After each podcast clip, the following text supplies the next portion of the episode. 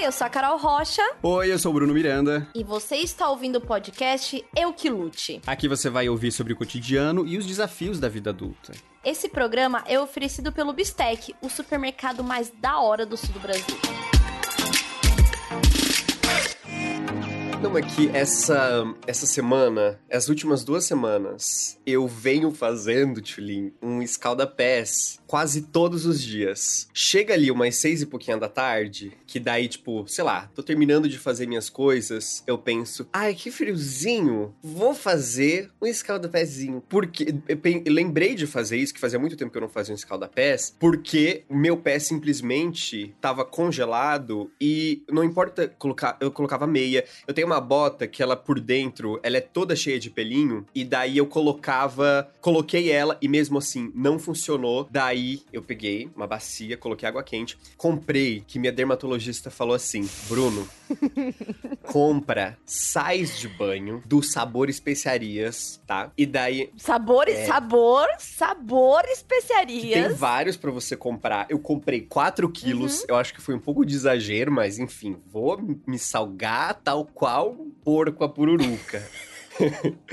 e daí tô, tô fazendo. Porque ela, ela falou para eu comprar esse sais de banho para passar no corpo, mesmo eu não tendo uma uhum. banheira, porque ela falou que ajuda é, a tirar o que que é radiação, sei lá, porque ela é toda uh, bioener bioenergética, essa coisa. Ela trabalha, ela trabalha com esse lado também. E daí comprei e super tirei as energias ruins do meu pé e ficou quentinho, foi ótimo. Você gosta de, de escalda-pés? Então, olha que coisa. A primeira vez que eu fiz um escalda-pés, e eu vi, eu estou acompanhando você ali nos seus stories, com aquela famosa calça de moletom que já tem a marca de joelhão, Sim. não é mesmo?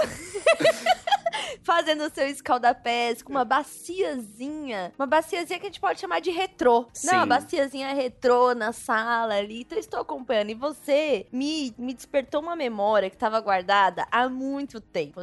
Foi a primeira vez que eu fiz um escaldapés. Eu tinha um namoradinho e a mãe dele era psicóloga, só que ela era meio mística, assim, também, sabe? Ela era psicóloga, mas ela também tratava muito de energias e tal. E que era que a gente precisava se limpar energeticamente e tal.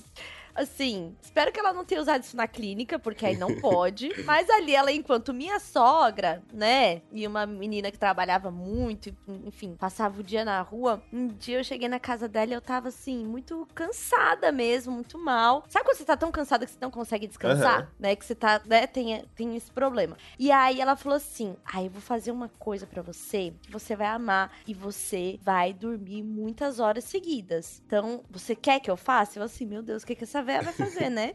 Aí eu falei assim, quero. Ela falou, então vai lá, toma um banho, que eu vou preparar um escaldapés com sal grosso para você. Eu falei, beleza. E aí eu saí do banho, já tava quentinha e tal, e ela preparou. E aí ela preparou não só escaldapés, ela fez um climinha na sala, sabe? Acendeu vela, deixou musiquinha, desligou a TV e colocou colocou lá o escaldapés pra mim. E aí eu fiz. Bruno, parece que toda a minha energia foi sugada para aquele balde, porque não era nem bacia, eu tava meio com um pezinho assim, meio de pé de balde, uhum. assim, sabe? Mas cobria até o tornozelo. E eu dormi na casa dela 14 horas seguidas. Porque aquilo me, me relaxou real, assim, me derrubou total, assim. E aí eu aprendi a fazer escaldapés. Eu fiz na gravidez, era muito bom. Que o pé muito incha, bom mesmo. Né? O pé incha muito, muito. Então, escaldapés. E a gente faz até é, não só o escaldapés quente, mas também faz ali um frio, né? Quando hum. tá muito hum. quente, para poder desinchar. Coloca camomila, coloca lavanda lavanda para acalmar, é super gostoso.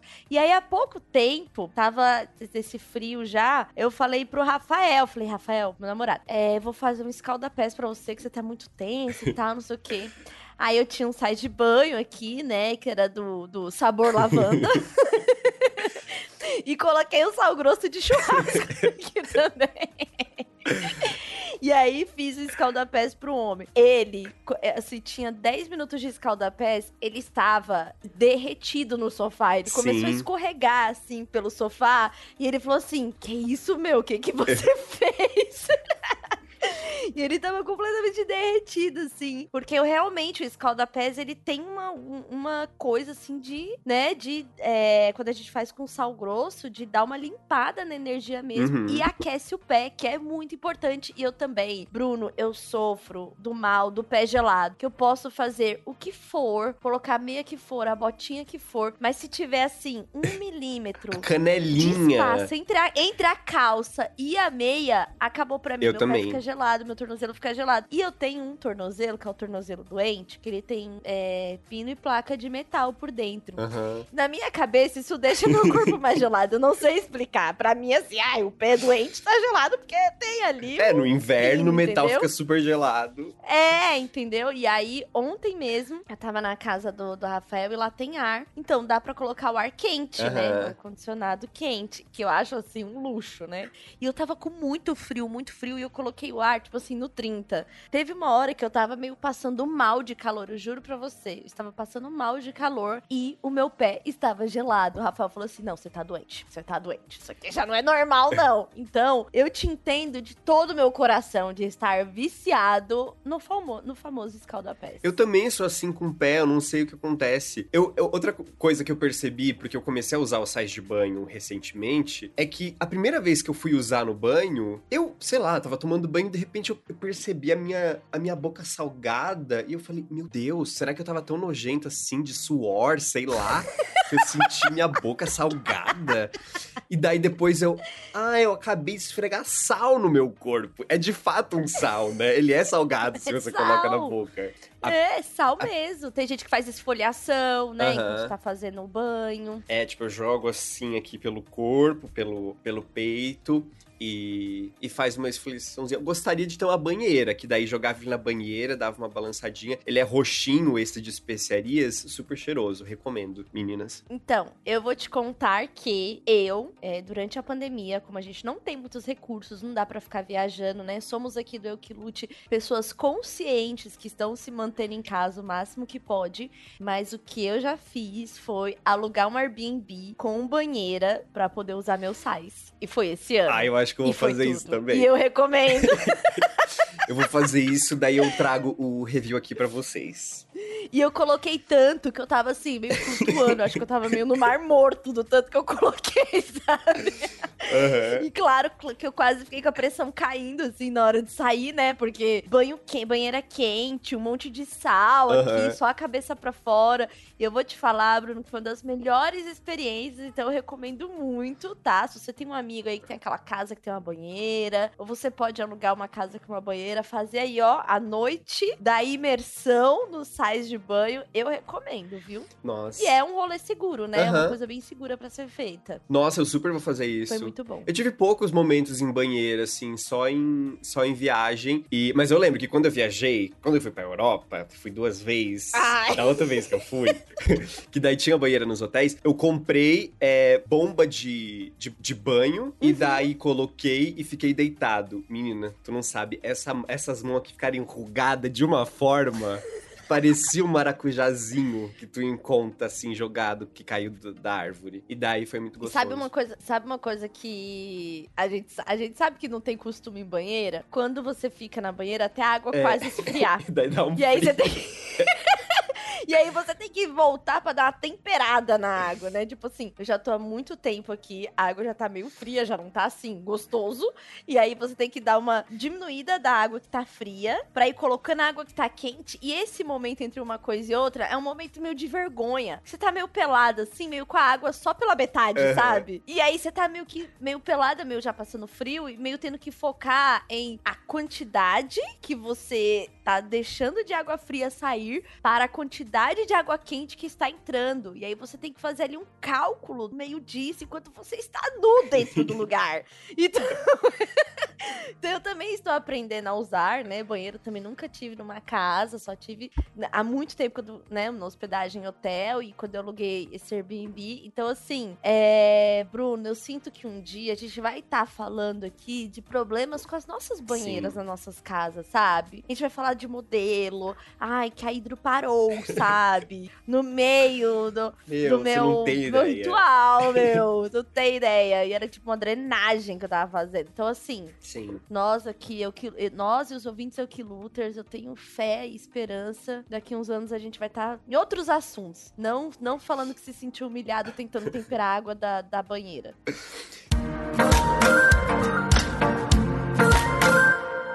A gente vai falar hoje, Tulin, sobre aquele momento gostoso de você fazer o escalda-pés para assistir um filme.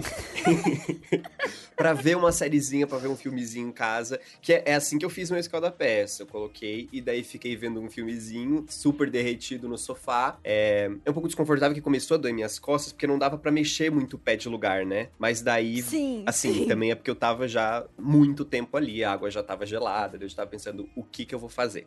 É, mas então, eu, é, antes eu assistia muitas séries, era o que eu mais assistia na minha vida. E daí, de repente, esse ano, começo do ano, lá pra um abril, não sei, me deu um twist na minha vida, eu não sei porquê, eu acho que é porque eu passei a, a estudar de fato. Tipo, comprei livro de, de atuação, eu, eu estudo atuação já faz dois anos com um preparador, só que eu nunca tinha lido livros, então li o livro do Stanislavski, uhum. tô lendo outro.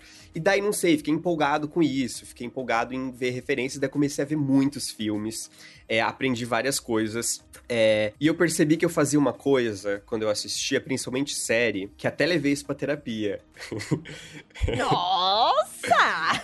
Não é que era. Eu, eu, desde que eu acordava, isso na época da série, eu colocava alguma coisa para assistir. Então eu ficava assistindo uma coisa o dia inteiro. E no fim das contas, se você me perguntasse o que que eu vi, eu não exatamente sei. Porque era mais para uhum. ter essa companhia. Daí eu falei pra minha, pra minha terapeuta, né, que tipo, putz, eu tô, tô assistindo, sei lá, não tô fazendo é, nada vivendo o momento. Eu escovo o dente vendo uma série, não sei o quê. Daí ela falou, tipo, algo assim de: Ah, por que, que a sua própria companhia é tão difícil assim para você?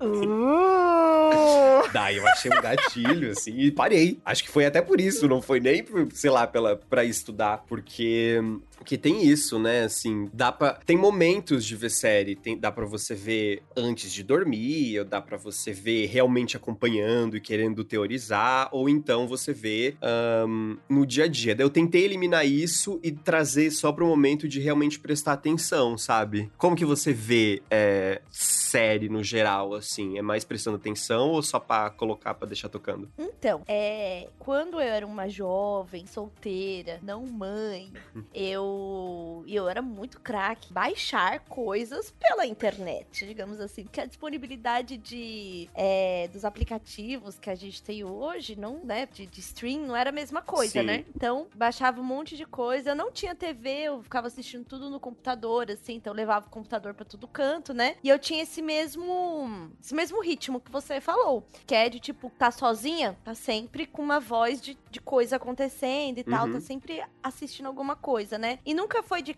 de TV, assim. Eu sempre gostei de série também, de colocar séries e tal. Ou ver algum filme que é confortável, que você já conhece todas as falas, já sabe tudo. Eu já vi muito filme repetido e quando a gente for falar dos filmes, eu vou até falar quais são esses. E aí, é, depois, né, do Valentim, quando o Valentim nasceu, é, eu fiquei muito tempo sem ver uma série, sem conseguir acompanhar, né? Porque era difícil, tipo assim, já tem criança, trabalho, lá, lá, lá. Então eu fiquei, eu juro pra você que eu acho que eu fiquei uns três anos sem conseguir é, ver uma série inteira. Uhum. Ver uma, sabe? Porque todo o tempo livre que eu tinha era dormir. E aí, depois, né, desse tempo, passou, ele não é mais um bebê, uma criança, começou a ir pra casa do pai dele, eu comecei a me organizar de novo e tal. E aí eu fui de cabeça em séries, assim.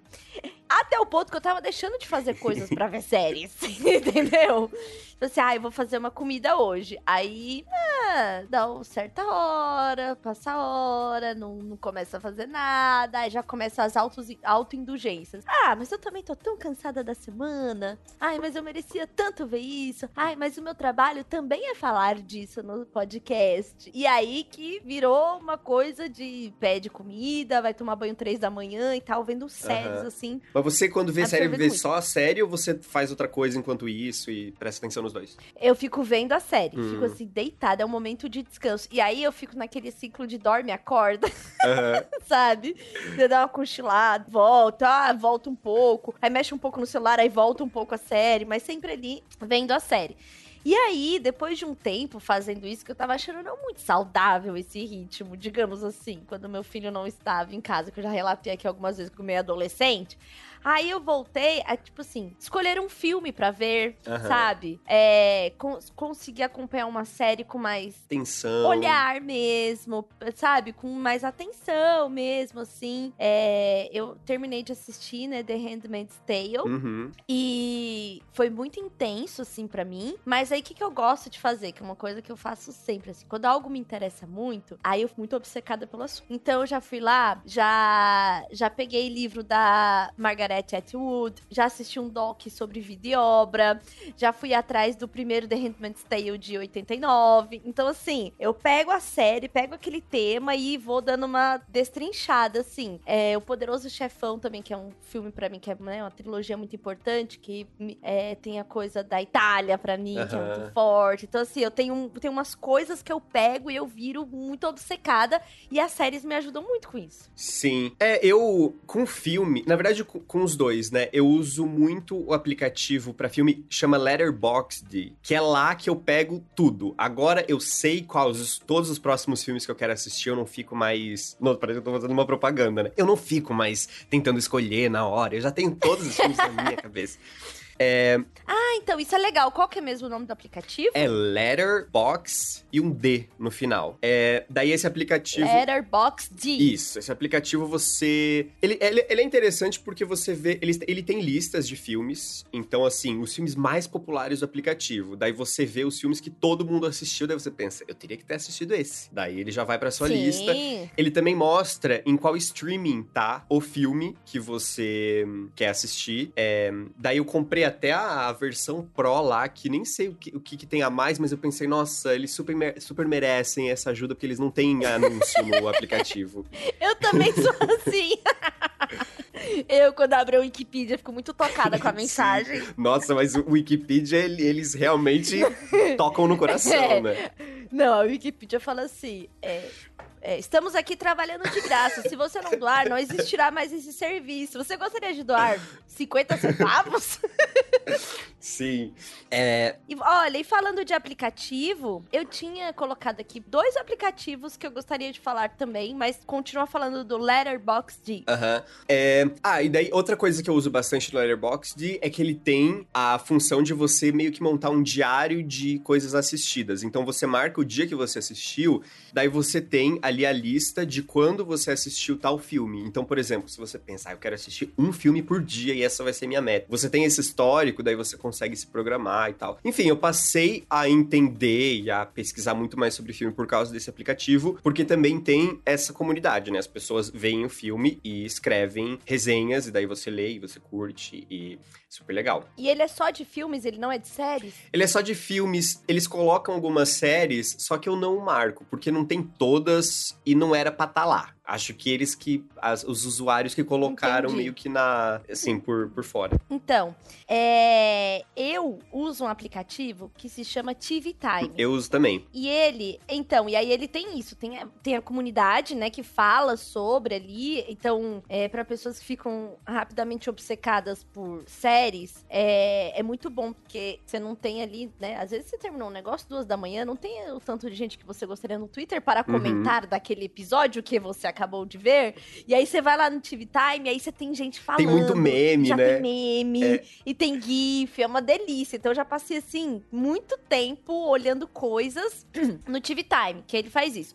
E aí, é uma coisa que você já falou que o Letterboxd faz, mas que eu uso um outro aplicativo, que é o Just Watch. Ah, Que é quando você quer ver alguma coisa, ele mostra aonde você tem stream, é, ou para comprar o filme e tal, e ele faz até um comparativozinho de preço, assim, Uhum. sabe? Então, esses dois aplicativos que eu queria falar que eu uso bastante, assim, inclusive quando a gente tava falando sobre, ah, o que que, né, vamos falar das séries que a gente já viu e tal, indicar, e aí eu abri ele, eu lembrei de coisas que eu vi há pouco tempo e que eu não tinha, assim, de memória, Aham. sabe? Inclusive uma, inclusive uma que eu fiquei é, completamente obce- obcecada. Que já podemos entrar nesse assunto, então? Vamos, Das nossas vamos séries das e séries. filmes? É, tem uma... Peraí, peraí. Antes, um- um... disclaimer. A gente não vai dar spoiler, não é? Vamos, vamos deixar isso combinado? O leitor é o que lu... O leitor. Eu tô- O jornal é o que lute. Pro ouvinte é o que lute, já não ficar com, com medo ali. Às vezes tá na academia, tá segurando um peso e a gente tá falando um spoiler ele pensa, meu Deus, vou largar tudo, a gente pode causar um acidente. Exatamente. Então é melhor a gente Exato- deixar claro não. que não vai ter spoiler. Não, e não precisa encerrar esse episódio também agora, porque não vai ser spoiler. Aqui é dicas, aqui é no máximo uma sinopse Sim. que tá na internet. Então, não precisa se preocupar. Ó, vou contar então de uma série que eu assisti há pouco tempo, ela é bem recente. Eu fiquei completamente obcecada com a história e vou explicar por quê.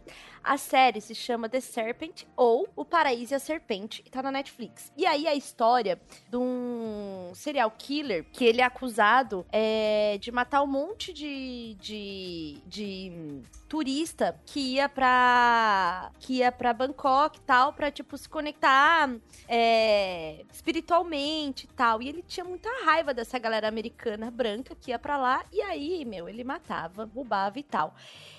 e é uma história tão maluca de como ele fazia isso e como ele conseguiu escapar por muito tempo da prisão que eu fiquei completamente obcecada pelo fato que a história é real e ele ainda está vivo. Meu Deus! Então, Mas é uma ficção, muito incrível. É uma série, né? Não é um documentário. É uma série, é uma série documental, porque tudo que aconteceu na série, a série realmente pegou uma história real e este homem ainda está vivo. Mas é dramaturgia. Entendeu? Sim, não é, não é, não é. Sim, Ah, tá. sim, sim. Não, é, é- é- tem um ator interpretando Aham. ele. Mas a história é uma história real e ele ainda está vivo. Nossa, que bizarro. Então é, é completamente maluco. Porque quando eu comecei a ver a série, é, eu vi todo mundo falando aquele papo, né? Ah, todo mundo aí falando, mas eu não fui, a- não, não me aprofundei na sinopse pra poder assistir. Conforme eu fui assistindo e fui pesquisando, aí eu vi que é o cara tá vivo e tal. E aí tem uma coisa que assim, é tão impressionante essa série, tudo que acontece, que eu na minha imersão fui ler e aí os executivos da série falam que teve coisas que eram tão surreais que eles não fizeram a representação igual porque parecia que ia ser muito ficcional. Olha isso. Aham.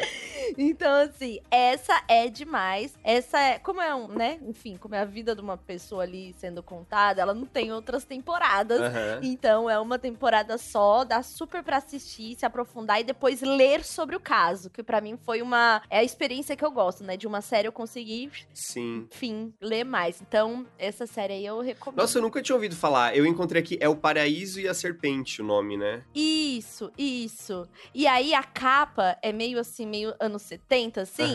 E aí o Rafael, por exemplo, ele falou assim: eu não tô conseguindo ver porque eu acho muito parecido com Hermes e Renato. por causa da caracterização nos 70. Mas assim, não foca nisso. Vai, porque é muito boa, muito boa. Aham. Eu lembrei enquanto você falava do Midsommar, você já viu? Que é essa, essa Eu vibe amo hipster. Não sei se tem muito a ver, mas lembrei.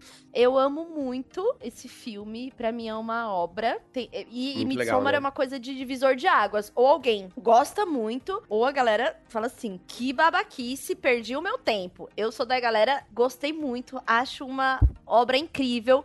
Terminei de ver, fui caçar todos os easter eggs do filme, o porquê, qual que era a língua. Fui ler sobre o verdadeiro Midsommar, porque realmente existe, né? Ai, o- meu o- Deus. O, ri- o Eu tô ritual, descobrindo que o tudo ritual existe, existe. daí tá difícil. Exata, é, o, o ritual existe. Vou falar pra você depois então, outra coisa que também existe. Enfim, o ritual existe e tal, né? Esse ritual da chegada lá da, da- do solstício e tal. Então, assim, eu adoro o filme, Midsommar. Adoro. E a, a alegoria que conta por trás da própria história, acho perfeita também. Uhum.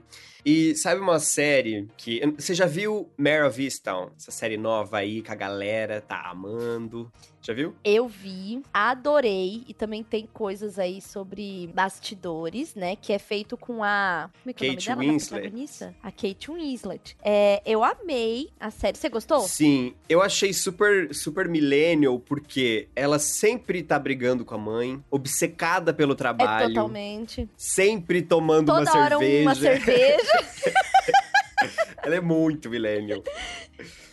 Eu adorei, assim, e todo o contexto, né, de tipo, o drama de tipo, ser policial numa cidade pequena, Aham. que todo mundo meio que se conhece, né? É, o final pra mim é uma reviravolta incrível. Eu achava que não tinha mais nada de diferente que pudesse Sim. acontecer. E o último episódio prova ao É, contrário. todo mundo Eu em algum momento incrível. nessa série vai ser suspeito e você vai acreditar que foi aquela pessoa até isso ser desfeito. Mas eu acho que, que fizeram bem isso de alguma forma, né? Tipo, tá, tá bem conectado. é, apesar de ter esse caráter de, tipo, todo mundo é ocupado. Eu acho que foi super legal isso. Eu, eu curti muito, assim, e a série te prende, te dá uma tensão real, Uhum. assim. Eu senti uma tensão, aquele aperto de, tipo, é, aquela sensação de que algo está prestes a acontecer, né? Aham. Então, eu senti bastante isso com a série e eu gostei. E o que eu ia falar que tem aí por trás é que hum, a Kate Winslet já tá, já tá aí com uns 40 e poucos, eu acho, né? 45. É, 45, né? Hum, o Bruno tá muito informado.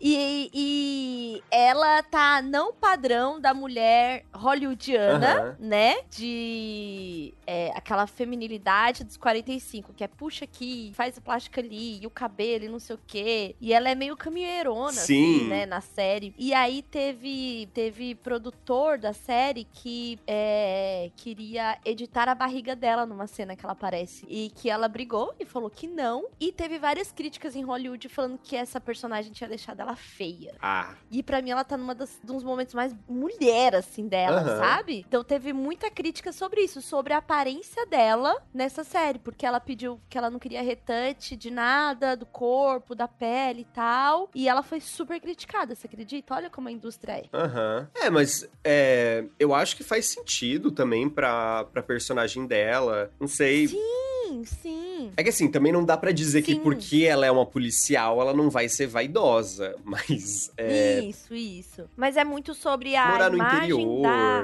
da atriz. Sabe assim, a indústria quer que mesmo que você faça um papel triste desse, difícil e tal, ainda assim você tem um, um toque de beleza e feminilidade. Sabe? Aham. De alguém que já foi a musa do cinema, né? Era, ela era a estrela, né? Ela foi por muito tempo a estrela de Titanic, a mulher lindora, aquela coisa toda, né? Então, eu li sobre isso, assim, foi bem interessante, assim. Tinha bastante, bastante gente que era, assim, que comenta as coisas de Hollywood, falando que ela recebeu depois apoio de outras mulheres, né? Da, da própria indústria. aham. De, tipo, não querer fazer retouch no corpo e, enfim, explorar essa personagem ao máximo nessa crueza, sabe? E eu acho que ela tá excelente nessa série. Eu tô, assim, batendo palmas pra ela. Sim. É, bom, já que o clima tá, tá gostoso, eu vou falar de uma outra série que eu assisti. Eu não sei se você já viu essa também, que é o I May Destroy You, da Micaela Coel. É, essa também é uma série que é super pesada. Inclusive, eu não consegui assistir tudo de uma vez só. Eu assisti aos pouquinhos, mas eu amo ela. Ela tem uma outra série que agora fui pesquisar e já não tá mais disponível em lugar nenhum, mas eu assisti, que é o Chewing Gum, que eu não sei se foi a primeira série que ela fez. A Micaela, ela é lá do, do Reino Unido, da Inglaterra, sei lá, e ela escreve e é a protagonista de, de tudo. Ela escreveu, inclusive, I Me Destroy You sozinha. E eu vi uma entrevista dela que eu me identifiquei muito, que ela fala sempre que ela vai começar a escrever uma série nova, antes ela pesquisa no Google como escrever uma série. porque e, e eu me identifico muito com isso, porque é, por mais que você aprenda as coisas, na hora de escrever você sempre se depara com muita dificuldade, então você tenta buscar mais recursos, sabe? Então, super me identifiquei com ela. É, essa é a história. Primeiro, Chewing Gum era essa personagem, era uma comediona, né? I Me Destroy You não é, mas Chewing Gum, essa personagem dela tava para queria perder a virgindade e meio que foram duas temporadas e era sobre isso. E daí nesse, ela é essa escritora millennial que é super popular nas redes e que lança um livro de crônicas e que tá, tá escrevendo o próximo livro dela e acaba indo numa noite com os amigos. Ela é drogada e é abusada sexualmente. E daí a série meio que reconstrói é, as lembranças dela dessa noite e também o que aconteceu depois disso, né? É, como que isso bateu nela e também o que ela fez com isso, que de fato ela vai denunciar e a gente vai entender meio que como funciona o que vem depois disso. Ahn, Eu achei uma coisa super interessante também da série, que ela vai se desenvolvendo, que é uma crítica às redes sociais também, né? Além de todo o contexto Totalmente. de, do abuso. Porque, ao mesmo tempo que a rede social ajuda ela, dando força no começo, também começa a dar uma destruída nela ao longo da série, né? Então eu fiquei pensando, tipo, será que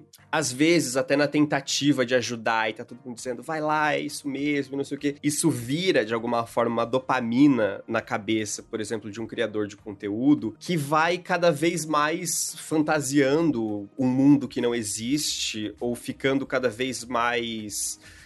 Uh, sei lá, muito radical dentro das suas escolhas e da forma que age. Ou então, é, vai, vai construindo essa bolha ao redor de si que nunca é bom no fim das contas. Então, achei interessante porque é uma, é uma crítica super. Ah, sei lá, tudo que ela traz é bem bidimensional, ou mais de duas dimensões, assim, né? Nenhum personagem é tão bom. É, o próprio personagem dela, que é a mocinha, comete erros também. Então, achei isso ótimo. Uhum.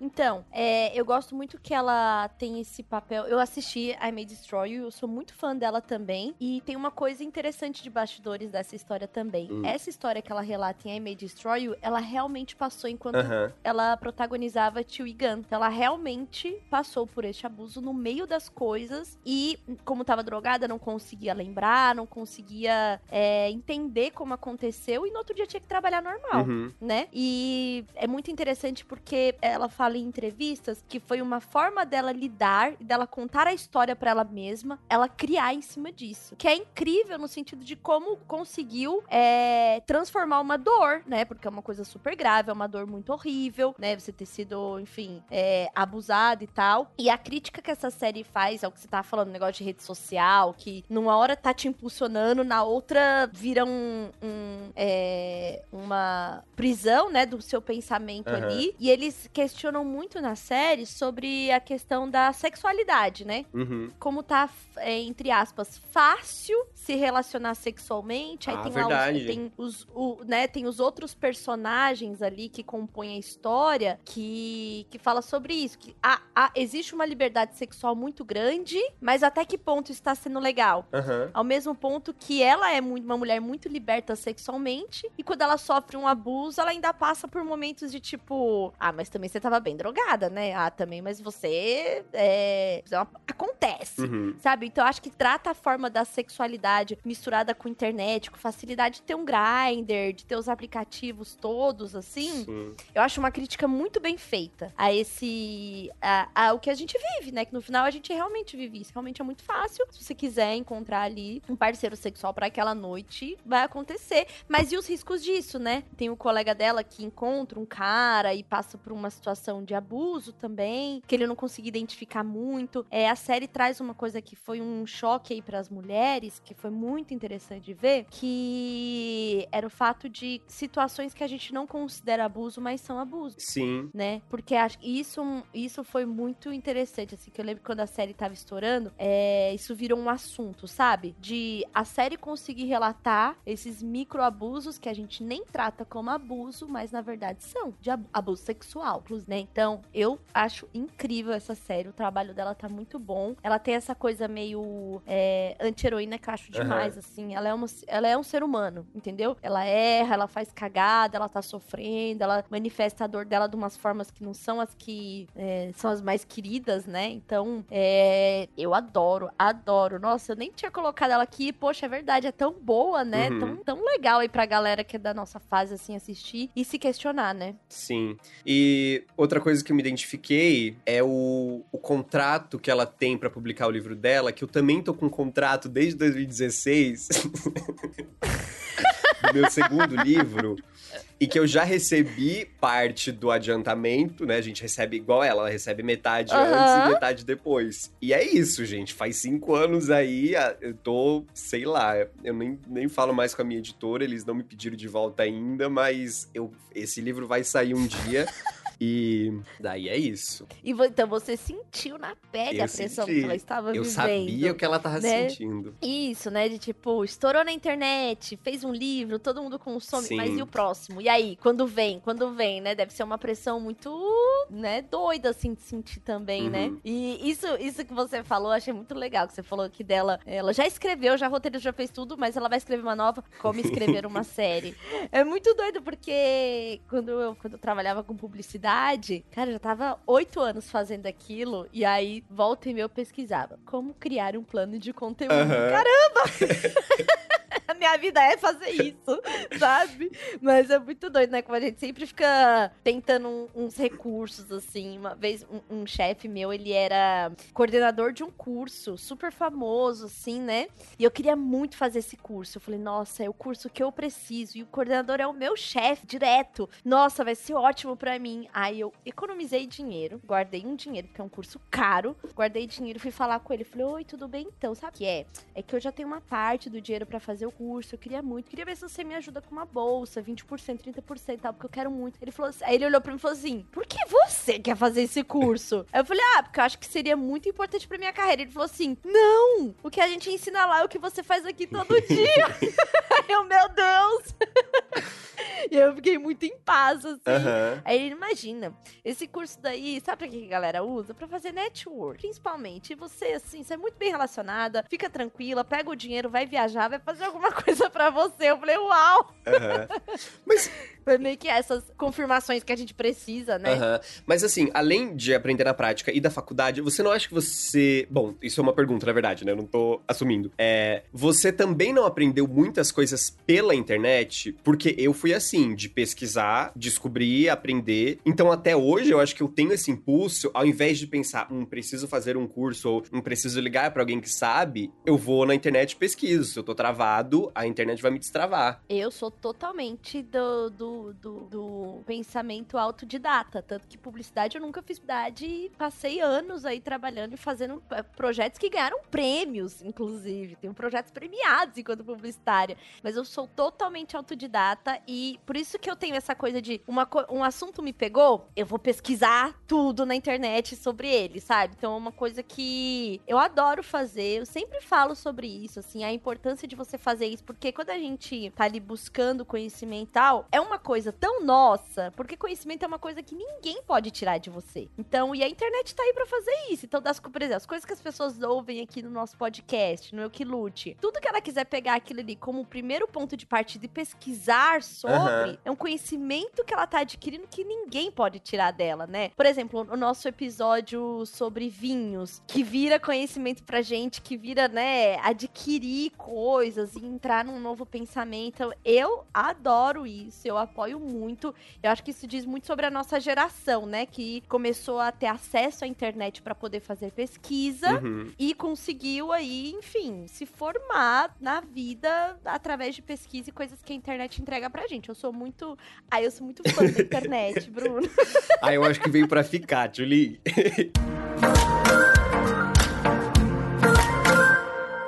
Eu acho que foi com a pandemia. Eu tô muito viciado em estudar. Eu tô estudando, a- além dos cursos que eu tô fazendo, tô fazendo vários cursos real oficial com pessoas. Eu comprei vários livros, que já é o link que eu quero fazer para os filmes. Eu comprei um livro que ele, vou até o ele é, ele chama História do Cinema Mundial do Francesco Ballerini. Ele é brasileiro. E daí eu queria entender um pouco mais sobre o cinema, daí aprendi várias coisas. A coisa, uma das coisas mais doidas que eu aprendi é que eu não sabia que existia. Assim, né? Existe, além de Hollywood, Bollywood, né? Na, na Índia. Bollywood. Tem o sim. Chinawood na China, que também tem uma grande indústria lá. E tem, acho que tem mais outro. Mas o que eu achei super interessante é o Nollywood, que é o Hollywood da Nigéria. Porque, a- e as pessoas lá na Nigéria, elas veem o cinema até mais como uma indústria do que exatamente como arte. Porque, pasmem, Elk Luthers, é, na Nigéria, é, depois da agricultura, agricultura, o cinema é a segunda indústria que mais emprega pessoas no país. Daí você imagina. Passada. Que coisa doida. E daí lá, é, eu, nunca, eu nunca assisti nenhum filme nigeriano, né? Mas é, eles dizem que são os filmes mais de. com orçamento mais baixo, só que acaba sendo muito lucrativo. As pessoas têm muito costume de ver filmes lá. Eu acho que é meio que aqui a gente com novela. Daí, por exemplo, um dado que tem no livro é 90% das pessoas assistem pelo menos um filme por semana. E daí lá não tem também a. Quer dizer, deve, deve ter salas de cinema comuns, mas as mais comuns são umas salas de cinema que de fato são pessoas que montam salas com uma TV e um DVD. E daí cobram um dinheirinho pequeno, assim, pela entrada das E pessoas. isso movimenta a economia do entretenimento. É, é, isso é movimentado pela venda de DVDs, né? Então eu lembro que o orçamento é, é um orçamento super barato, e daí vende o DVD por um preço barato, e no final ele gera um lucro ali, e é isso que movimenta essa indústria, sabe? Ele vira o, o produto, né? Ele vira Aham. o produto, a, tipo, a, a sua. A sua. Como é que é o nome? Tem. é, Porque eu estudei administração também. De, tipo, ele é sua matéria-prima pra gerar lucro, né? No Aham. caso, o DVD vira isso. Ele é a matéria-prima de alguém que compra e ela fica revendendo essa passagem. Sim. Pra ele, dele. Que interessante isso, eu Doido, não né? sabia. E você tá. E você tá aí na pesquisa de filmes nigerianos pra ver? Ah, eu ainda. Ele, ele mostra uma lista no final de cada capítulo, e daí tem essa Uhum. listona ali de filmes nigerianos pra assistir. Ainda não cheguei lá. Eu ainda tô lá no começo, porque ele passa pelos. pelos ma- mais conhecidos antes, né? Então, mas eu Uhum. super quero assistir pra ver como é. Ahn, e daí. Nossa, eu fiquei super interessada. Então, assim, próximos episódios já pode ter assistido coisas pra me atualizar aqui, porque eu tô, assim, curiosa sobre a temática. E daí, também, outra coisa que aprendi no meu livro de cinema mundial, que é a Nouvelle Vague. Sabe a Nouvelle Vague? É o movimento. é, a partir de agora, é, me recuso a chamar de filme, eu vou chamar de películas. é, porque é, a Nouvelle Vague, Tulin, como explicar a Nouvelle Vague? Ele é esse, esse movimento lá que for- foram feitos por esses críticos que queriam fazer uma coisa mais real, assim, né? Tipo, e ser mais, menos moralista também. E daí, eu já assisti alguns filmes da Nouvelle Vague. Uma coisa que eu acho... Primeiro, tem duas coisas que eu acho engraçada. A primeira é, a edição é igual de um canal do YouTube. Porque... Eles fazem uns cortes secos Secos. porque justamente gravavam o negócio. é, eles gravavam numa vibe meio documentário e tal. Então, é, só queria colocar na tela o que, que era importante. Então, faz esses cortes do nada, igual acontece no YouTube. E também, se você vê, tem uns filmes que eles gravam na rua, não tem muita estrutura, então passa umas pessoas olhando pra câmera no fundo. É porque o Novelle Vague, ele começou como um movimento que era meio anti-hollywoodiano da, da Aham. coisa, né? Eles tinham uma coisa de, de- da expressão, de, de uma coisa menos da fantasia proposta por Hollywood, uma coisa mais de- do expressionismo mesmo, Uhum. né? Então faz muito sentido isso, que a edição era assim, o corte seco. Aí tem- tá, a locação é tipo assim, seis da manhã, que já não tem muita gente, mas se passar, vamos aí, né? Aham. Não é que assim, fez uma cidade cinematográfica de Hollywood, né? E você tá assistindo em preto e branco tudo, né? Sim, eu não sei se tem algum que seja colorido, mas então, o que eu assisti, eu acho que foi o primeiro que eu assisti e que já me engatilhou e adorei, foi o Cleo das 5 às 7, que é o da Agnès Varda, que basicamente a Cleo, ela fez um teste de para saber se ela tinha câncer. E daí ela vai ter que esperar das 5 da tarde às 7 para receber o resultado do teste. E daí o filme é quase que tempo real desse momento dela esperando isso. E daí tem umas frases, nossa senhora. Tipo, basicamente, é, ela tem um monte de pessoa ao redor da vida dela. Ela não é hiper famosa, mas se eu não me engano, ela é uma cantora. E daí as pessoas tratam ela super bem, só que ela não se sente amada pelas pessoas. Daí, tipo, ela fala: é, todo mundo me mima, mas ninguém me ama. Então, tipo, ela, ela não quer ser admirada, ela quer ser compreendida. Ah, ela é muito com cultura mesmo. E daí, nossa, foi, foi muito gatilho, assim. E daí esse foi um dos filmes que eu terminei de assistir e fui catar as reviews lá no, no Letterboxd, né? E foi muito legal, assim. É, ela tinha toda essa coisa também da forma que ela olhava as pessoas. Que ela falava, tipo, eu olho para todo mundo é, e eu acho que tá todo mundo olhando para mim, mas eu só tô olhando para mim mesma. Olha isso, Nossa, assim, pensamento, sim. Um, um, um psicanalista não pode ver um filme desse, porque senão é tanta teoria que vai sair que, meu Deus do céu. Ô, Bruno, É. você que tem essa coisa, né? Que você tá estudando cinema, você trabalha com, com interpretação e tem a coisa de ser ator e tal. Você lembra qual foi o filme que, tipo, mais te encantou e você falou assim: meu Deus, um dia eu quero fazer isso? Você tem esse Hum. filme assim? Ah, é que assim, né? Eu tenho um pouco de vergonha de falar que eu, eu acho que eu ainda. ele nenhum filme ultrapassou ainda Clube da Luta pra mim, mas ele é tão clichê. Vamos falar de ser clichê? Tá tudo bem, aqui é um espaço seguro pra gente se revelar. Eu tenho certeza que os nossos Eukiluters aí nesse momento, né, fazendo sua faxina, fazendo sua compra, passando já o rodinho na pia, também tem este lugar do clichê neles. Então vamos falar sobre isso, porque os filmes que eu escolhi pra falar que eu sou muito fã é muito clichê. Então, Hum. por favor, fale sobre o Clube da Luta. Não, clube, Clu- É que assim, olha, eu tô na minha nova fase, né? Na minha nouvelle fase. É. que agora eu tô vendo outros filmes e tô expandindo. Então, o, o filme recente que eu vi e que eu pensei, nossa, esse aqui vai entrar na minha lista, é o 2001, Uma Odisseia no Espaço, que é uma doideira, é uma viagem, é um daqueles filmes que você termina sem entender nada, mas você pensa, que inteligente, meu Deus. Esse aí saiu uma pessoa melhor. Então, é, tem esse. Clube da Luta, eu não sei, é que eu assisti ele faz um tempão. E daí, eu acho que o próprio plot twist me pegou, que tem no filme. Daí eu pensei, uau, nunca vi nada assim. Que de fato foi um dos primeiros filmes quando eu comecei a ver, prestando um pouco mais de atenção, há, sei lá, 10 anos. E daí, depois, reassistindo de novo, eu comecei a achar muito interessante. é, essa, primeiro, essa, essa crítica ao capitalismo, esse personagem que.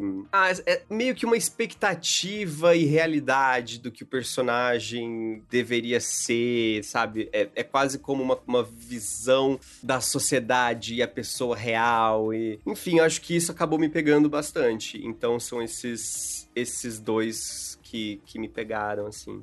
Então, eu tenho como filme favorito, ai meu Deus, dá até vergonha falar, porque eu, eu, assim, eu assisto muita coisa, eu gosto de muita coisa, mas eu tenho o maior apego com o fabuloso destino de Amélie Poulain. Então, assim, Eu adoro eu também. sei, sabe? Mas assim, tem coisas ali do filme que me tocam muito. Eu gosto muito dos, dos recortes de cena de pequenos prazeres. Eu acho, assim, uma coisa muito real pra mim. Assim, eu tenho realmente esses pequenos prazeres. E é muito bom quando você tem uma coisa que é sua e que você vê identificada, assim, no cinema, sabe? É, eu adoro a, a, a composição da história que é, passa pela vida dela, mas é ela tentando fazer uma caixinha lá chegar, né? A caixinha que ela descobre, chegar numa pessoa, porque isso muito interessante. No meio disso, ela se apaixona e tal. Então eu acho meio alegoria pras coisas que acontecem na nossa vida, sabe? Uhum. É, e, e eu acho visualmente muito bonito. Eu gosto muito, sou apaixonada. E o- outros dois clichês meus é que eu amo, amo Scarface. Amo a história do Scarface. Que, Esse eu nunca vi. né, é o fam- Nossa, você precisa ver. Você,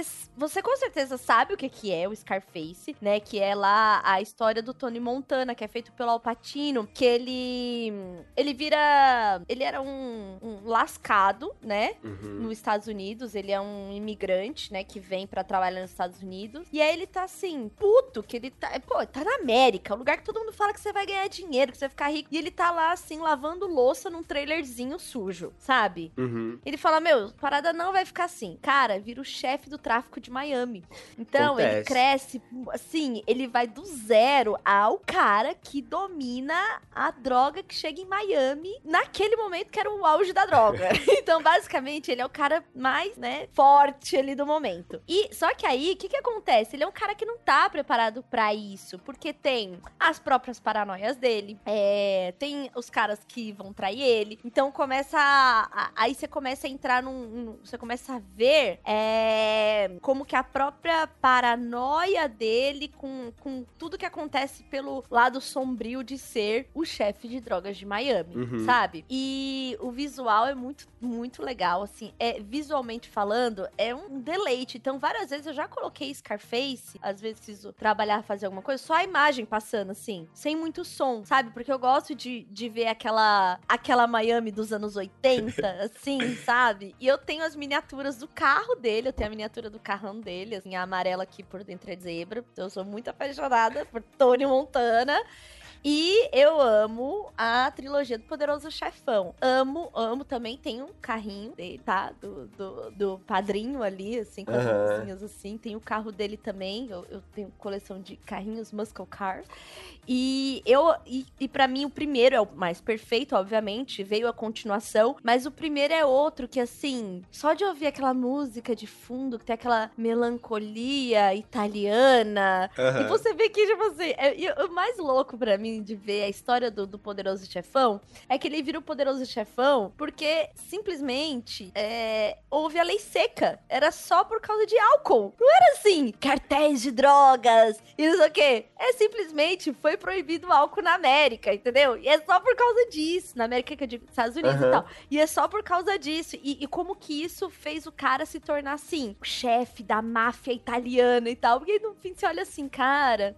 Era só a gente ter pensado um pouco melhor sobre as, as leis, né, do álcool. Que olha o que a gente fez. Então, assim, eu adoro a história, adoro o pano de fundo da Itália, da coisa da família, é, e essa coisa dele ser uma, o, o, o, é, o chefe da família, que todo mundo tem, um- todo mundo deve um favor pra ele, sabe? Aham. E eu gosto muito desse, desse, é, dessa romantização pura de um negócio horrível. Mas enfim, eu adoro, sou fã e esses três aí são os meus clichêsões, assim, que eu sei que é muito clichê falar deles, mas eu realmente amo. Então, aceito ser julgada por isso. Ah, e também o, como é que é o do Jim, aquele do Jim Carrey com a Brilho Eterno de uma Mente Sem Lembranças. Outro, outro.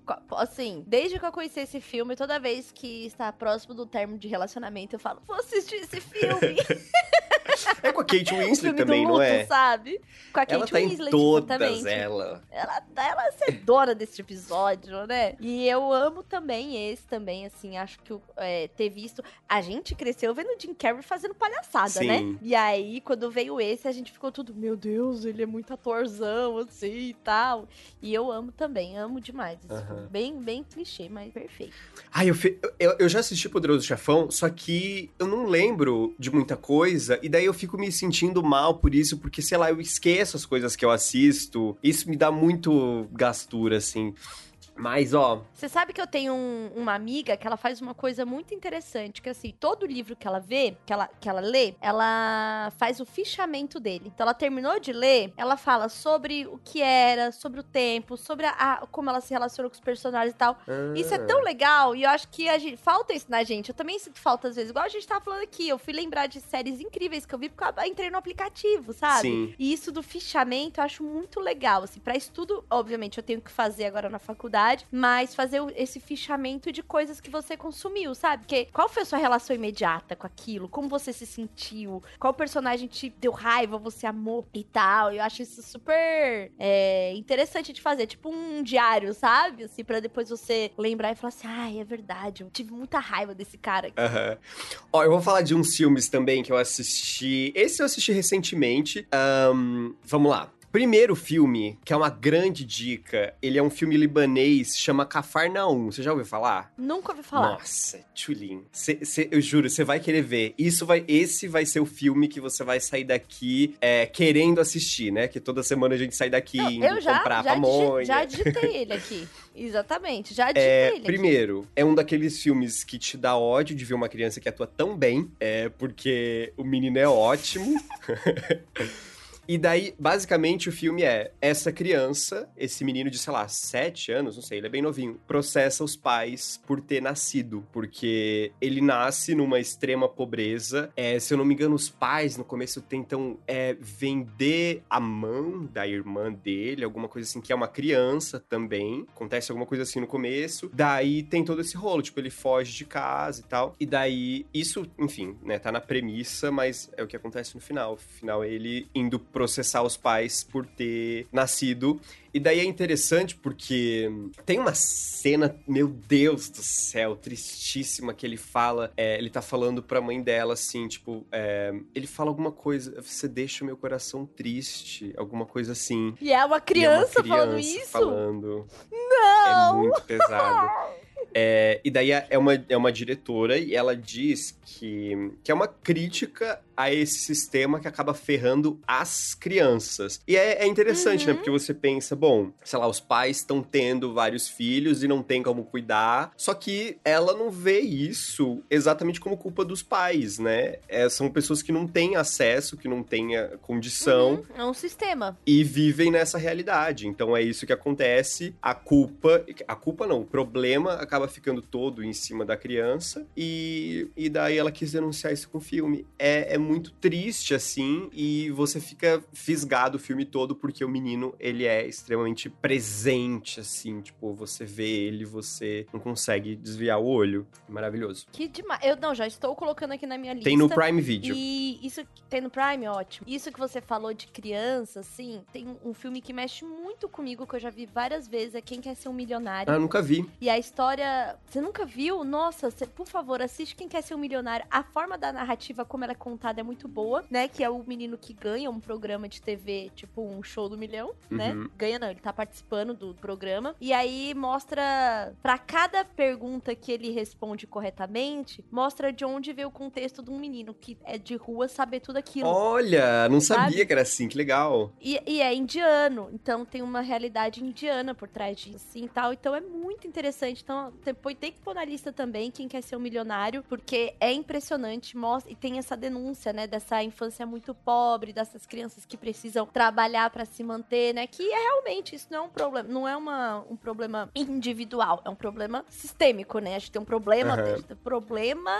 social real dessas crianças que nascem completamente desamparadas, né? Uhum. entra estados que não são tão laicos, assim, né? Tem toda uma questão aí com o gerar, com a maternidade e tal. Mas, enfim, Quem Quer Ser um Milionário é um filme que eu acho que você vai, sério, Quero ver. adorar. Outro que eu coloquei na lista, que foi um, um lançamento mais recente, que também desgraçou minha cabeça, foi Soul, aquele filme novo da Disney, que basicamente o filme fala sobre o propósito da vida. Que é uma- um assunto, É só um isso, tema, né? assim, básico. É, e daí, ah, é esse cara, deixa eu ver se eu vou conseguir explicar. Esse cara que ele é, ele toca saxofone, daí ele vai ter uma grande oportunidade na vida dele. A vida toda dele tá baseada no momento que ele vai conseguir ser um grande musicista, que era o sonho dele. Então, quase como se a vida dele tivesse pausada até o momento que ele iria conseguir. Ele consegue, e no momento que ele consegue, ele morre. Então, é, mostra esse pós-vida de ele. Ele ele volta, né? De ele tentando entender isso.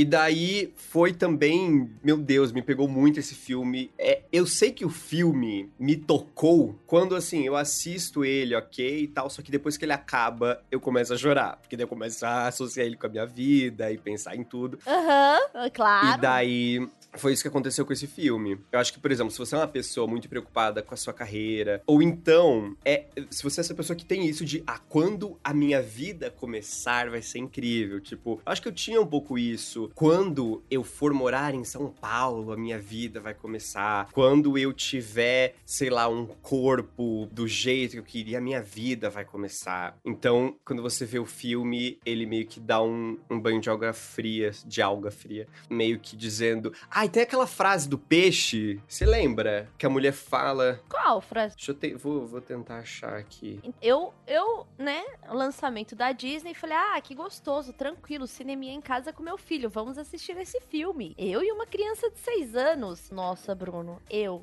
fiquei em prantos. E o Valentim entendeu? Mais ou menos, né? Aham. Ele tem um, um nível do entendimento do filme, é tipo assim, ai, a história do ônibus, ok, aí troca de corpo com gato. Ele se divertiu? né? Pra ele, ele se divertiu. Ele entendeu algumas coisas. E aí ele tá aprendendo matemática. E aí tinha umas coisas muito assim. Eles fazem muitas contas, né? De quem tá entrando no céu e tal. E aí tinha o, o abaco, tinha conta. Aí, aí um dia do nada ele assim, mãe, ah, eu vi, eu vi um negócio igual aquele do filme. Mas que filme? Aquele do filme que eles fazem conta. Eu, meu Deus do céu, mas que filme que eles fazem conta e tal. E aí era o Abaco que ele tinha Uhum. visto na matéria que ele tá vendo agora. Então tem várias coisinhas que ficaram muito é, presentes pra ele, mas pra mim foi um socão, assim, esse Sim. filme. Eu amei. Eu tenho muito, assim, depois que eu sofri um grave acidente, todo mundo que sofre um grave acidente tem uma quase morte, volta com alguma reflexão disso, né? E aí, eu, essa reflexão que mostra no filme me resgatou que eu tive esse, esse lugar aí de tipo, cara, a vida não acontece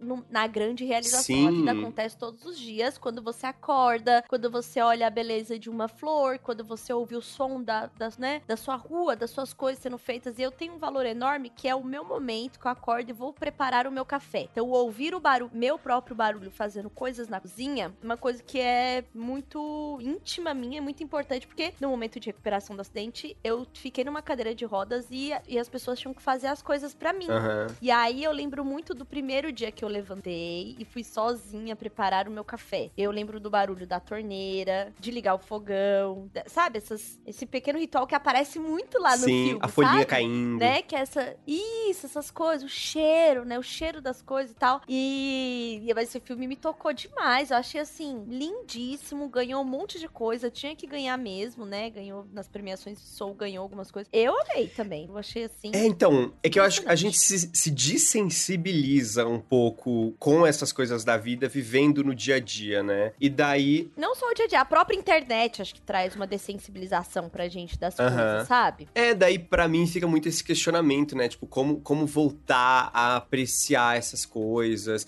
Eu acho que só você parar pra pensar que não existe propósito pra vida de verdade, já é um, puta lugar pra começar e, e conseguir viver dessa forma, sabe? Tipo, vivendo mais o agora. É, eu, eu tenho um amigo que faz uns conteúdos muito, muito legais, o MM, e aí ele fez um conteúdo falando assim: calma, a vida não precisa ser útil.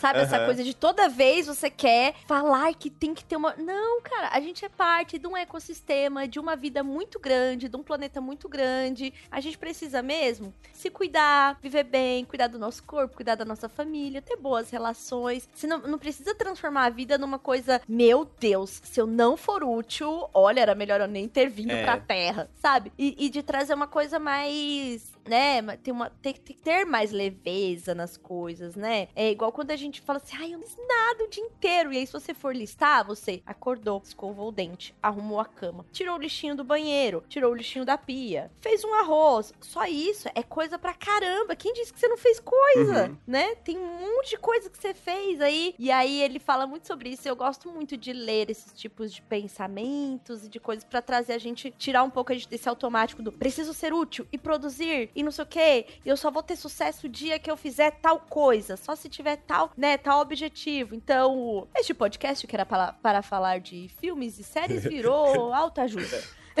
Não, então, pera. Eu preciso fazer outro parênteses, porque eu acho que super combina com esse momento. Eu tô trabalhando agora de novo no meu. Ó, galera, exclusivo aqui pra vocês, hein? No meu livro Azeitona. Montando o projeto, ainda não foi vendido, mas pra vender pra uma adaptação. E daí eu tô descobrindo coisas que quando eu escrevi nem eu sabia. E daí o personagem principal, ele faz, ele vai participar de um reality show só pelo dinheiro. Ele mente tudo nesse reality show, mas ele quer essa grana. É, é um reality show que mostra o dia a dia de casais adolescentes que vão ter o primeiro filho, só que a menina que ele vai não está grávida, eles estão mentindo pra ganhar esse dinheiro.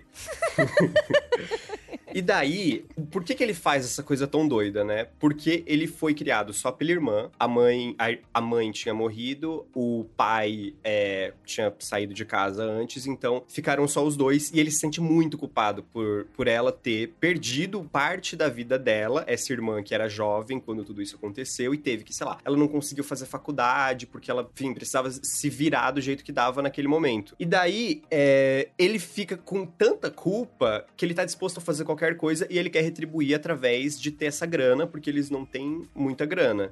E daí no final do livro, é, eu não sabia disso e eu, eu chorei muito também quando eu descobri que ele tava se sentindo tão culpado, só que é, achando que ele nunca tinha entregado nada pra irmã e que agora seria a oportunidade, que ele não percebeu que só a relação deles já tinha sido tão importante para ela. Porque imagina ela ter ficado sozinha, né? Eu acho que essa personagem, quando tudo isso aconteceu e ela ficou sozinha com esse irmão, ela deve ter abraçado ele todos os dias e pensado: nossa, que bom que você tá aqui. E ele não fazia ideia de que ele já tinha entregado algo para ela muito valioso, Uhum. e se sentindo culpado querendo entregar mais. Então eu lembrei disso porque a gente pensa às vezes nas coisas até de uma forma muito externa e às vezes só uma relação ou só você existir já é um propósito de alguma forma muito forte, sabe? Uhum. Eu concordo totalmente, assim, isso que você falou da, do irmão, né, e dessa relação deles, dele querer devolver alguma coisa, né? Na pandemia, o Valentim voltou a dormir na minha cama, né, que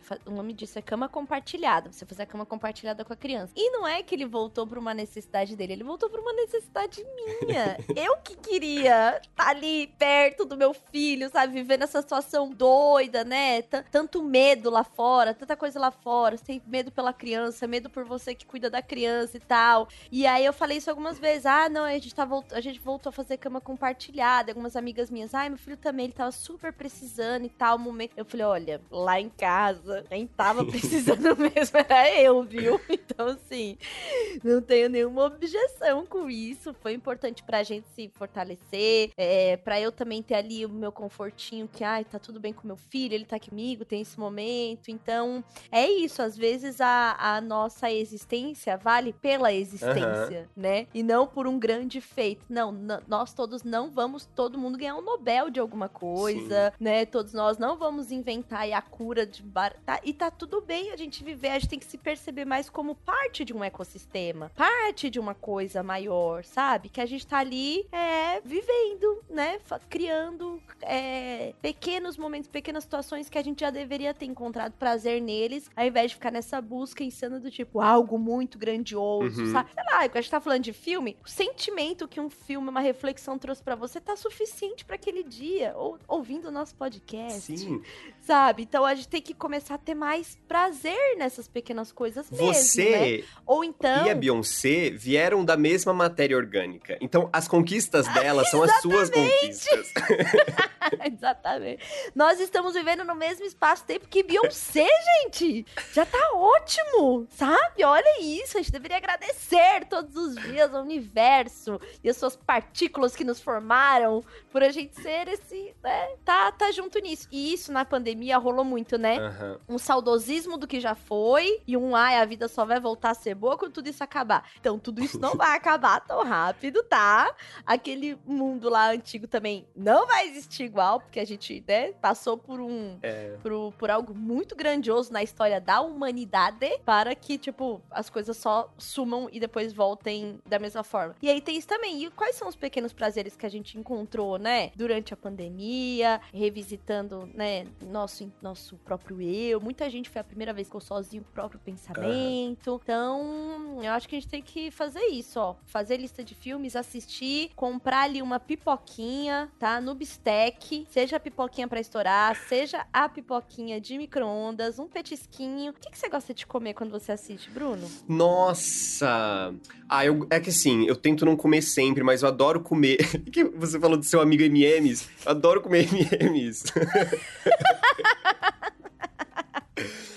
Eu adoro comer um chocolatinho. Você curte? Sim. Sabe o que, que eu adoro? Adoro. Assim, minha receitinha de filme que eu adoro. Ah. Meia xícara de leite gelado, um pacotinho de óleo. Molha. Nossa. E morde. Eu gosto do leite acho quente, assim, ah, que daí desmancha mais. Perfeito. Então, no calor é o frio e Ah, no, é. no- no- no calor é o leite frio e no frio é o leite quente. Inclusive, esta semana, tá? Pratiquei aí. Então, façam aí as suas comprinhas de petisquinhos da hora, da, da hora do cineminha em casa, que a gente já deixou um monte de dica. Acho que esse episódio tá perfeito, né? Eu. Ah, eu queria falar de Luca ainda, mas não sei. Mas, olha- mas olha Vamos só. falar só mais esse. É, Então, eu achei aqui a, o negócio do Soul lá, aquela história do peixe que eu falei pra você, que é assim, ó. É, é uma, uma personagem que fala. Ela diz: tem uma história sobre um peixe. Esse peixe foi até um ancião e disse: tô procurando um negócio, um tal de oceano. O oceano? O ancião falou. Você está no oceano. Isso? Disse o peixinho. Isso aqui é água. O que eu quero é o oceano. Olha só. Ele achou Quer dizer. que ele precisava chegar em algum lugar pra atingir o oceano. Ele achou que ele só tava na água, mas não. Ele já estava no oceano. Não, ele já estava no oceano. todo. Nossa, então, é isso é perfeito. É a história do. do é, não existe pote de ouro no final do arco-íris. Aham. Existem moedinhas espalhadas no caminho do arco-íris. Ah, Oh, lindo, né? Mas e Luca? Você assistiu Luca? Nossa, Luca também, menina. Chorei, mu chorei muito também olha. no Luca. Eu acho muito engraçado. O pessoal tá chamando do, do Call Me By Your Name da Pixar. Eu acho interessante Aham. tentar entender o porquê disso. Porque, é, pra- pra quem não sabe, Luca, né? A história desses dois meninos. Na verdade, tem um protagonista, que é esse menino que vive embaixo do mar. Ele é um monstrinho do mar. E ele descobre que, quando ele sai do mar, ele vira um menino humano. E daí ele tem o sonho de. É o outro que quer a Vespa, né? Ele tem o sonho de conhecer lá a Isso. vida, como é que é lá em cima, porque os pais dele não deixam.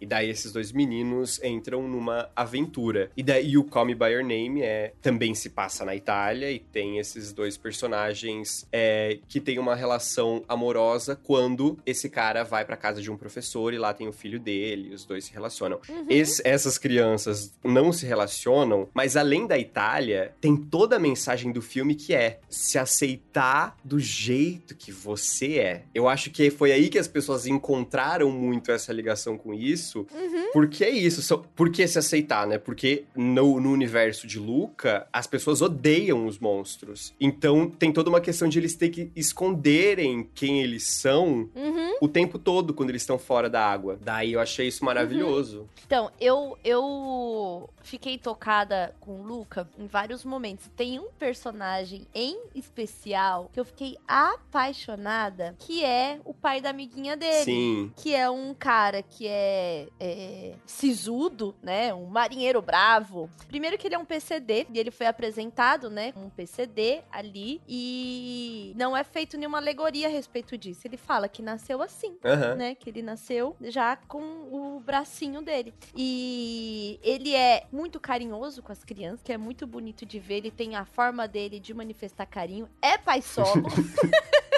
Tem um gato e faz macarrão, sabe? Então eu achei ele assim um personagem incrível, assim, muito, muito legal é, ter esses, essas novas construções familiares Sim. em desenho, falar para os meninos sobre as diferenças, sobre é, a importância. tipo, a- o Valentim assistiu comigo também e ele ficou super chateado quando o amigo dele, quando o Luca renega o amigo dele que tá sendo exposto como monstro Sim. sendo que ele também é um monstro. E o Valentim ficou super revoltado. Falou assim: mãe, não é justo! Então, assim, deu pra perceber que é um filme que ensina muito sobre cumplicidade, a importância, né? Viu uma confiança sendo construída, depois ela destruída e tal. E que não é legal fazer isso com as pessoas, sabe? Então, é um filme lindo. E assim, na Itália, né? então, não é coisa ser italiano. E eu achei muito lindo. Tem assim. esse, eles- ele- esse momento que a, a avó dele, que ela é ótima, que ela sobe pra superfície toda semana, ela foge pra lá, ela tá. É... Ai, menino. Bom, não, não é não spoiler, mas ela tá vendo as crianças se divertindo, assim, né? Os, os três meninos ali. E daí ela diz: algumas pessoas nunca vão aceitar ele, mas outras vão. E parece que ele sabe encontrar as pessoas boas. Foi esse Vai momento chorar de que chorei. Porque, nossa. Nossa, é isso, é demais. Nossa, esse filme realmente, filme, assim, cada dia mais essas animações não são nem um pouco pra criança, Aham. né?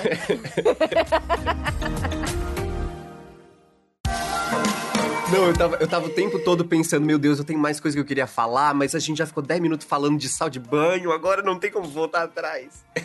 Agora a gente vai ter que falar pro, pro, pra Rede Bistec fazer um spin-off do Eu Que Sim. Lute, que é eu que assisto. pra gente toda a cada 15 dias falar de outras coisas, porque já entenderam que somos apaixonados, né? Pela sétima arte. Pelas películas. e a gente nem entrou no cinema no ar. Sim. Ah, são muitas escolas, né, Bruno? Muitas escolas. Não, quando a gente trouxer aqui as reviews do cinema nigeriano, daí Não, vocês vão assim, ver. Outro, outros rumos para o Eukilute, outros rumos, todo um- toda uma nova, uma nova temporada aí. Com o quê? Com o nosso vinho na mão, um sonho na cabeça, não é mesmo? Uma pipoca na mochila. e muita dramaturgia. Sim, ó, toda semana. Agora a gente vai ficar falando assim até o episódio acabar. Toda semana. O Neila Torraca. Semana. É. Toda semana, toda terça, a gente tem um episódio novo aqui no Eu Que Lute, então não deixe de seguir a gente no seu negociador de podcast favorito. E semana que vem a gente tá de volta. Beijo! Beijo, beijo. Thank you.